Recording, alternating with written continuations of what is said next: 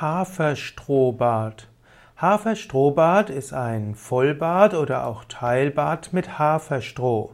Das heißt, man nimmt Haferstroh und gibt diese in ein Teilbad oder Vollbad und äh, dabei legt man sich hinein. Man kann eben ein Teilbad machen, wo man zum Beispiel nur die Unterschenkel hineingibt, also eine Art Fußbad, oder auch die Unterarme, das kann man dann eben auch im Handwaschbecken machen. Wenn man es zu Hause machen will, ist eben das Teilbad entweder mit einem Bottich oder einem Eimer oder eben auch im Handwaschbecken. Es gibt auch das Haferstroh Vollbad. Dabei gibt man eben in die Badewanne Haferstroh. Und Haferstrohbad hat sich als hilfreich erwiesen bei entzündlichen Hauterkrankungen. Zum Beispiel bei krankhaft gesteigert absondernden Talgdrüsen, das nennt sich dann Seborrhoe, oder auch bei Juckreiz an der Haut.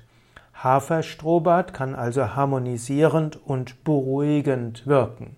Natürlich ist die Frage, wie kommt man zum Haferstroh? In früheren Zeiten gab es in einigen Kurkliniken die Möglichkeit zu Haferstrohbad. Heutzutage ist ja insgesamt das Bäderwesen etwas am Zurückgehen.